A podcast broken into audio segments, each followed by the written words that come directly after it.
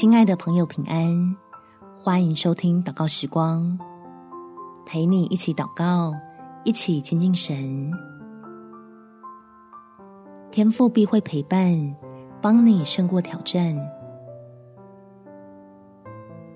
在罗马书第八章第三十九节，是高处的，是低处的，是别的受造之物，都不能叫我们与神的爱隔绝。这爱是在我们的主基督耶稣里的。在忍耐等待的过程中，借着祷告来不断感受神的同在，能帮助我们在每次看似失败的尝试里，逐渐看清楚那天父所预备的最适合你我的祝福。我们起来祷告，天父，基督已经在十字架上证明，你绝对是爱我的神，所以求你来保守我的心，避免因为怀疑而多走了许多的弯路，能够凭着信心。在等候中顺利进入祝福。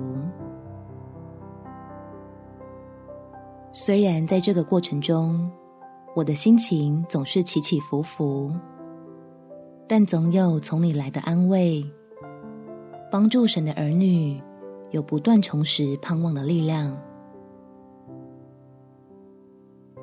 让这段人生的上坡路，我在其中是越走越喜乐。